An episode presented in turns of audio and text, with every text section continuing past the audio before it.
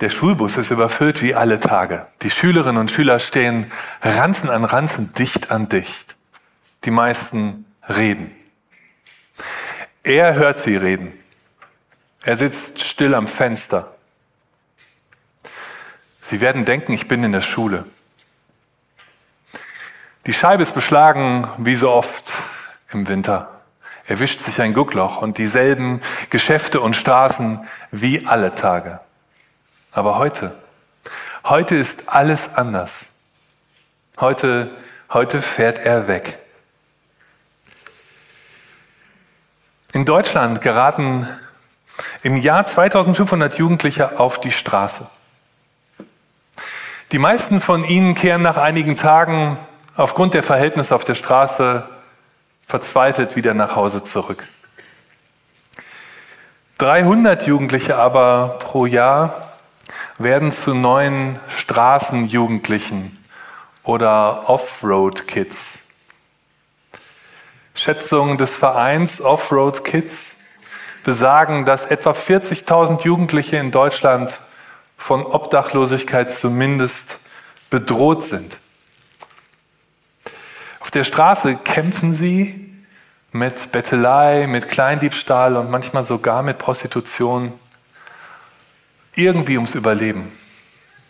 Und bitter, dass das für viele immer noch die bessere Alternative ist, als zu Hause vernachlässigt zu werden. Hauptsache weg von zu Hause. Er möchte wieder zur Schule gehen und eine Ausbildung beginnen irgendwann. Er träumt auch von einem Zuhause, wo er geborgen ist, wo er gesehen wird. Aber wo er herkommt, kennt er das nicht. Die Mitschüler steigen aus, er bleibt sitzen, er fährt weg. Und jetzt fühlt er, dass er fährt. So oft hat er sich das vorgestellt, einfach wegzufahren. Und jetzt tatsächlich, jetzt fährt er und fühlt das. Er fühlt sich stark und zugleich hat er Angst. Er weiß ja nicht einmal, wohin. Seine fiktive Geschichte steht für viele, die tatsächlich weglaufen weg von zu Hause. Eine Wahrheit, die wir nicht ausblenden dürfen. Auch die biblischen Geschichten zeigen uns wahres Leben, harte Realitäten und blenden das nicht weg. Die Geschichte der Jahreslosung ist so eine Geschichte. Du bist ein Gott, der mich sieht. Gesprochen von einer Frau schwanger auf der Flucht an einem lebensfeindlichen Ort in der Wüste. Und es ist ausgerechnet die Familie des Glaubensvaters Abraham, aus der sie flieht. Die Urfamilie des Glaubens. In ihr war es zum Davonlaufen. Haben wir den Mut, es zu hören? Wir lesen diese Geschichte in Genesis 16 und ich beginne zunächst mit den Versen 1 bis 6. Abrahams Frau Sarai blieb kinderlos. Sie aber hatte eine ägyptische Sklavin namens Hagar. So sagte sie zu ihrem Mann, du siehst, der Herr hat mir keine Kinder geschenkt. Aber vielleicht kann ich durch meine Sklavin zu einem Sohn kommen. Ich überlasse sie dir. Abraham war einverstanden. Und Sarai gab ihm die ägyptische Sklavin zur Frau. Er lebte damals schon zehn Jahre im Land Kanaan. Abraham schlief mit Hagar und sie wurde schwanger. Als sie merkte, dass sie ein Kind bekommt, begann sie auf ihre Herrin herabzusehen. Da sagte Sarai zu ihrem Mann, mir geschieht Unrecht und du trägst dafür die Verantwortung. Ich habe dir meine Sklavin überlassen. Seit sie weiß, dass sie ein Kind bekommt, verachtet sie mich. Ich rufe den Herrn als Richter an. Abraham erwiderte, sie ist deine Sklavin, mach mit ihr, was du für richtig hältst. Sarai ließ daraufhin Hagar die niedrigsten Arbeiten verrichten. Da lief sie davon.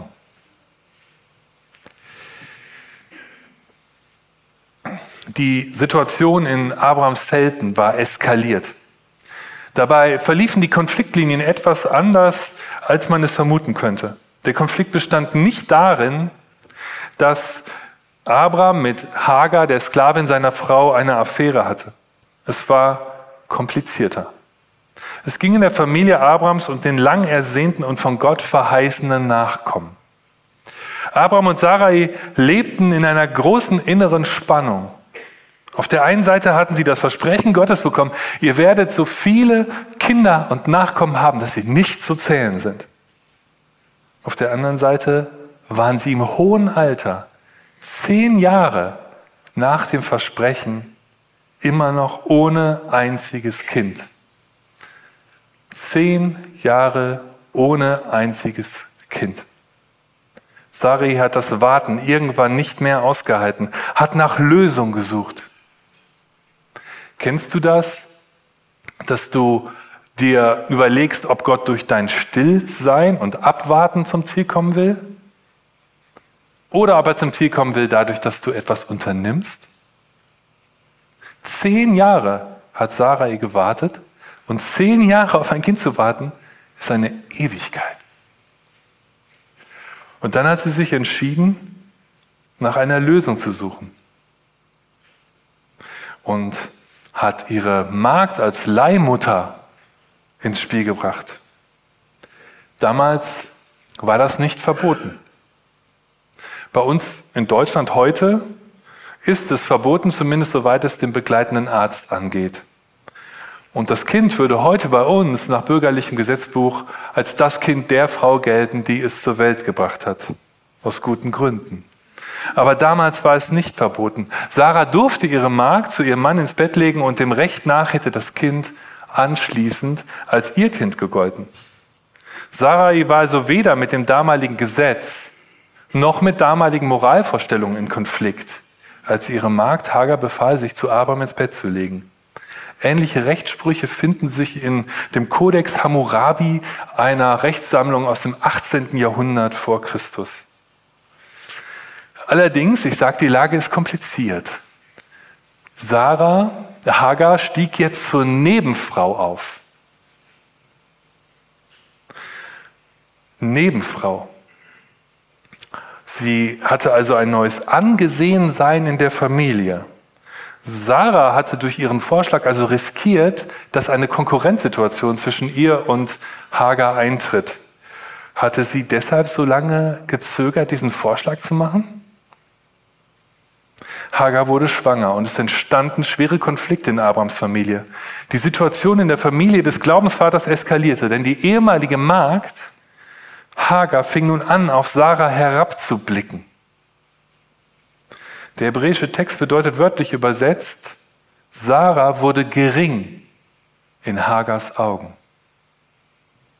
Das Sehen und Gesehen werden, das sind die Leitworte in dieser Geschichte. Sehen und gesehen werden, angesehen sein oder gering in den Augen sein, keine Wertschätzung haben oder Wertschätzung haben. Der Status einer Frau war in damaligen Kultur sehr stark daran geknüpft, ob sie schwanger werden konnte oder nicht, ob sie ein Kind bekommen hatte oder nicht. Wir haben heute andere Verhältnisse, aber in der Kultur damals war alles daran geknüpft, auch der Selbstwert der Frau veränderte sich dadurch stark. Und so begann nun in der Familie des Urvaters des Glaubens ein Kampf zwischen zwei starken Frauen. Ein Kampf um sozialen Status. Es ist interessant zu sehen, dass uns in der Bibel gerade in den Vätergeschichten immer wieder von Streit erzählt wird. In den Abrahamsgeschichten streiten sich typischerweise die Frauen und da geht es meistens um einen Streit um soziales Ansehen. Und in Jakob-Esau-Geschichten streiten sich die Männer und da geht es meistens um die Verteilung von Lebensmitteln und Lebensraum. Gott möchte, dass wir da hinsehen, dass auch in den großen Glaubensfamilien solche Verhältnisse geherrscht haben. Abraham selber macht zwischen den beiden Frauen jetzt keine besonders glückliche Figur. Er sagt, sie ist deine Sklavin. Sag, mach mit ihr, was in deinen Augen gut ist. Er hält sich irgendwie so da raus. War er nicht einverstanden gewesen mit dem Vorschlag? Nun aber liefert er Hagar ganz und gar aus und er lässt zu, dass Hagar degradiert wird. Und nach all den hässlichen Blicken, die sich diese beiden Frauen bisher zugeworfen hatten, hatte jetzt Hagar Schlimmes zu befürchten. Und der Text deutet das nur an. Ihre Herrin ließ sie die niedrigsten Arbeiten verrichten. Als unser Sohn Pascal klein war, hat er diese Stelle so kommentiert, wahrscheinlich musste sie den Mist von den Kühen wegmachen. Die niedrigsten Arbeiten. Und bereits in der Urfamilie des Glaubens muss die Schwächste jetzt davonlaufen. Es war nicht mehr zum Aushalten. Nicht, dass sie unbeteiligt wäre. Die Schuldanteile in dieser Familie sind wie im echten Leben manchmal auch kompliziert verteilt. Sie hatte ja auch begonnen, auf Sarah herabzusehen. Keine Wertschätzung mehr, in keine Richtung, Hauptsache weg. Alles ist besser als zu Hause. Sollen sie doch denken, ich bin in der Schule. Hauptsache weg. Aber sie weiß nicht einmal wohin. Hagar läuft in die Wüste als schwangere Frau. Die Chancen auf eine wohlmeinende Karawane sind ziemlich gering. Sie kommt durch ihre Flucht dem Tod näher als dem Leben. Aber offensichtlich war das auch kein Leben mehr in Abrahams Zelten. Uns wird das erzählt, damit wir daraus lernen. Uns werden diese Geschichten Familien gezeigt, damit wir daraus lernen. Für unser Zusammenleben in unserer Familien und auch in unserer Gemeinde. Ist es bei uns auch manchmal zum Davonlaufen? Hagar ist geflohen. Nach dem Streit in Abrahams Zelten gab es eigentlich niemanden mehr, der sie sieht. Nicht mal jemanden, der sie sucht. Sollen sie doch denken, ich bin in der Schule. Manche laufen wirklich davon. Andere ziehen sich nach innen zurück in so etwas wie eine innere Wüste. Da hörst du dann draußen noch die anderen reden und die anderen stehen dicht an dicht in ihren Gesprächen und die Veranstaltungen laufen, aber du selber hast dich längst schon daraus verabschiedet, bist geflohen in deine innere Wüste, bist vielleicht noch in deiner Familie und in der Gemeinde, aber eigentlich auch auf der Flucht. Gibt es das auch bei uns? Das Gefühl, dass dich keiner mehr sieht, vielleicht nicht mal jemand vermisst und sucht. Hagar sitzt so allein und verlassen in der Wüste im Sand. Sie glaubt, dass da keiner mehr ist. Und dann kommt der Engel in die Wüste. In der Wüste rastete Hagar bei dem Brunnen, der am Weg nach Schur liegt. Da kam der Engel des Herrn zu ihr und fragte sie, Hagar, Sklavin Sarais, woher kommst du? Wohin gehst du?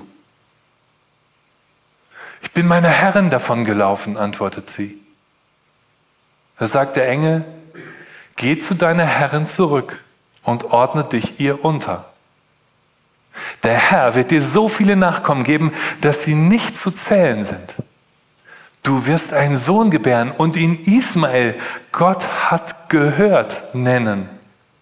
Denn der Herr hat deinen Hilferuf gehört. Ein Mensch wie ein Wildesel wird er sein, im Streit mit allen und von allen bekämpft. Seinen Brüdern setzt er sich vors Gesicht.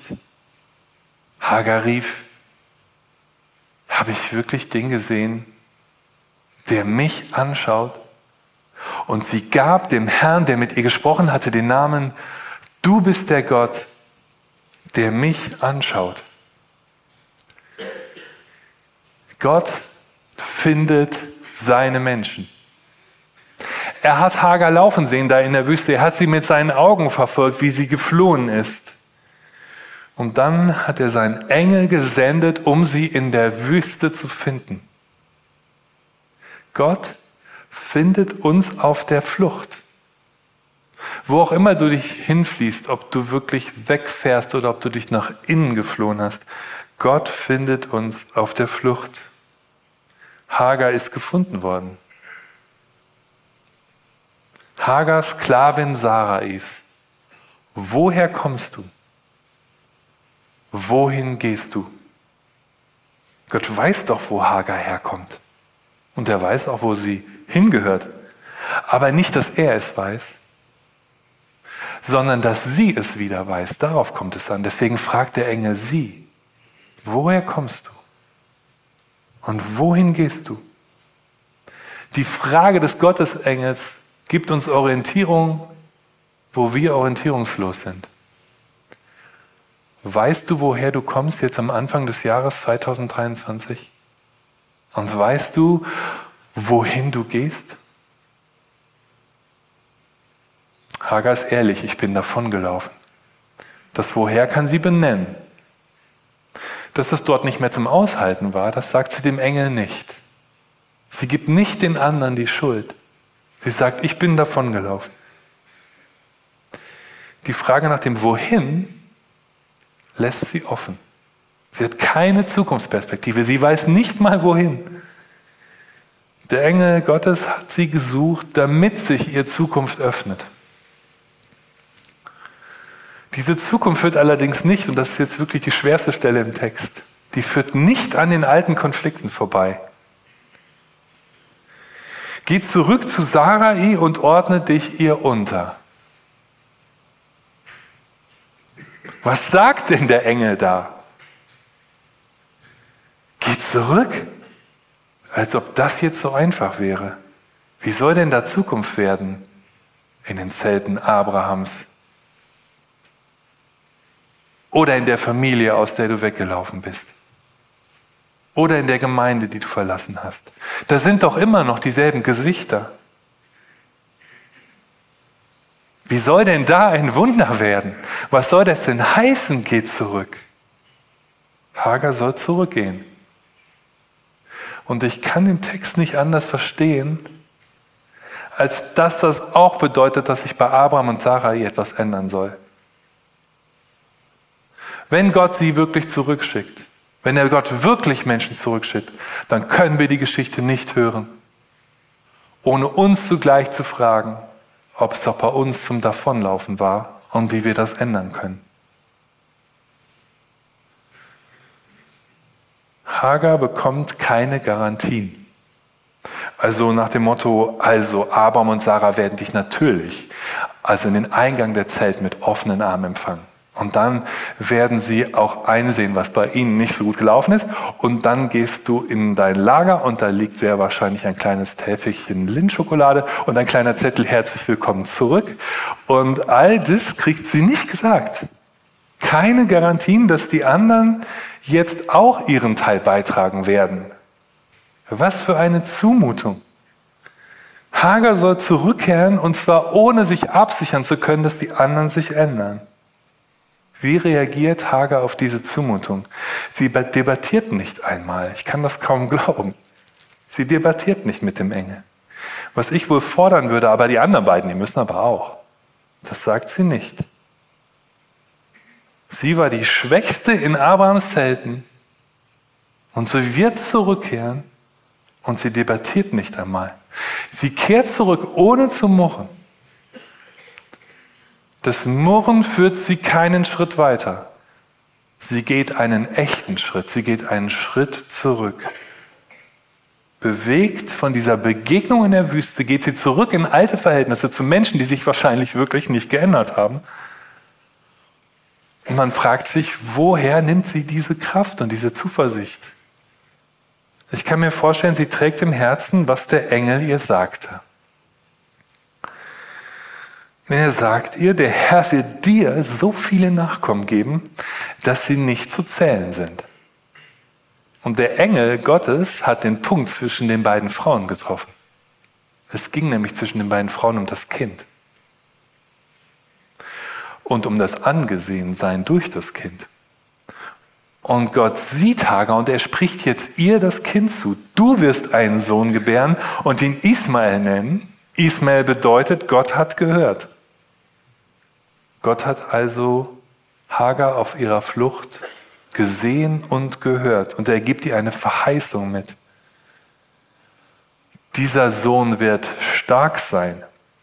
Er wird ein kräftiger Sohn sein und er wird sich seinen Brüdern vors Gesicht setzen, steht da. Ein Mann mit Wildeselcharakter, so sprechen wir heute eigentlich nicht mehr, ähm, aber wenn ihr das mal sagt, ist das ein Kompliment. Also ein Mann mit Wildeselcharakter wird er sein und damit eröffnet Gott der einsamen Hager Zukunft. Er wird sich seinen Brüdern vors Gesicht setzen, bedeutet doch, dass der entlaufenen Sklavin Freiheit zugesagt wird für ihre Nachkommen. Gott hat Hagar wirklich gesehen. In ihrer ganzen Abhängigkeit, in ihrer Ausweglosigkeit hat er sie in der Wüste gefunden. Und deswegen fragt sie sich, habe ich wirklich den gesehen, der mich ansieht? Diese Frage ist total traurig. Sie ist es nicht gewohnt, gesehen zu sein. Sie kann das gar nicht fassen, dass sie gefunden und gesehen wird in ihrer Lebenssituation. Habe ich wirklich den gesehen, der mich anschaut? Vielleicht kennst du diese Frage an Gott. Siehst du mich wirklich jetzt am Anfang des Jahres 2023? Vielleicht kannst du dich in ihre Frage einklinken. Gott, siehst du mich am Anfang des Jahres 2023 in meiner Familiensituation? Siehst du mich? Und vielleicht kannst du auch zu ihrem Bekenntnis finden. Du bist der Gott, der mich sieht, ist keine Frage mehr. Das ist ein Bekenntnis. Gesprochen von einer Flüchtigen mitten in der Wüste. Sie hat den Mut, Gott einen Namen zu geben. Kein Priester gibt hier Gott einen Namen sondern eine Sklavin auf der Flucht in der Wüste. Der Gott, der mich sieht, von ihr kommt dieser Name. Du bist der Gott, der mich sieht. Die Frage, ob Gott dich sieht und das Bekenntnis, ja, du siehst mich Gott, das geht im Leben nicht so schnell ineinander über wie hier im Text, so im nächsten Satz. Manchmal liegen da Jahre zwischen. Manche fragen sich jahrelang, ob Gott sie sieht. Und irgendwann kommt es zu einem Erleben, zu einer Erfahrung. Du bist der Gott, der mich sieht, wenn Gott es schenkt. Manche muss Gott dafür in ihrer Wüste finden. Hagar kehrt zurück. Zurück in Abrahams Familie. Der Text eignet sich sicher nicht als eine allgemeine Regel zur Rückkehr in schwierige Verhältnisse. An der Stelle musst du bei diesem Text eine Entscheidung treffen du sagst, so will Hagar zurückgehen, müssen jetzt alle zurückgehen. Ich kann das so nicht sagen. Ich glaube, für manche Straßenkinder ist es nicht besser, in ihre Familie zurückzukehren. Und vielleicht, wenn wir ehrlich sind, für manche, die aus unseren Familien oder unserer Gemeinde weggelaufen sind, ist es vielleicht auch nicht der beste Weg, an denselben Ort zurückzukehren. Wir können aus dieser Geschichte keine Regel für alle machen. Und doch ruft Gott in jede Flucht hinein, in jede. Gott ruft die, die in der äußeren Wüste sind und andere verlassen hat. Und er ruft auch die, die sich in die innere Wüste zurückgezogen haben. Woher kommst du? Und wohin gehst du? Und vielleicht geschieht auch heute das Wunder, dass ein Mensch zurückkehrt, dass er sich auf den Weg macht. Wie werden wir die empfangen, die zurückkehren, die darauf hoffen, dass ein gegenseitiges Ansehen in der Familie oder in der Gemeinde wieder möglich ist, die auf Wertschätzung hoffen. Wie werden wir sie empfangen? Die Jahreslosung fordert uns alle heraus, so miteinander umzugehen, dass niemand mehr in die Wüste fliehen muss. Wie werden wir die empfangen, die zurückkehren? Hagers Weg war kein leichter Weg. Gott aber hat ihr gegenüber Wort gehalten. Gott ist treu geblieben. Er hat seine Verheißung erfüllt. Und er hat seine Verheißung auch Abraham und Sarai gegenüber erfüllt. 14 weitere Jahre mussten sie darauf warten, dass Sarai endlich schwanger wurde. 24 Jahre warten auf ein Kind in hohem Alter. Und was muss das für ein Fest gewesen sein in den Zelten Abrahams, als der kleine Isaac geboren wurde. Obwohl es in Abrahams Familie zum Davonlaufen war, und auch obwohl es manchmal bei uns so ist, ist Gott nicht davongelaufen. Er bleibt uns treu an der Seite und findet uns in unseren Wüsten. Was ist für dich der nächste Schritt. Vielleicht erwächst dir aus Hagers Geschichte Mut, wieder auf Menschen zuzugehen. Und vielleicht kennst du auch eine Person, die diesen Gott, der Menschen in der Wüste findet, noch gar nicht kennt. Am 19.01. startet wieder unser Alpha-Kurs. Hagar war nicht Israelitin. Sie kam nicht aus dem berufenen Volk Gottes. Und doch hat Gott sie gefunden in ihrer Wüste. Und so findet er auch heute im Jahr 2023 Menschen in ihren Wüsten. Und Menschen finden zu ihm. Bestimmt kennst du einen, den du einladen kannst zum Alpha-Kurs. Es ist Februar. Er steht an den Bahngleisen einer großen Stadt, hat sich gerade eine Fahrkarte gekauft. Er zögert noch, ob er einsteigen wird, zurück zu seiner Familie. Amen.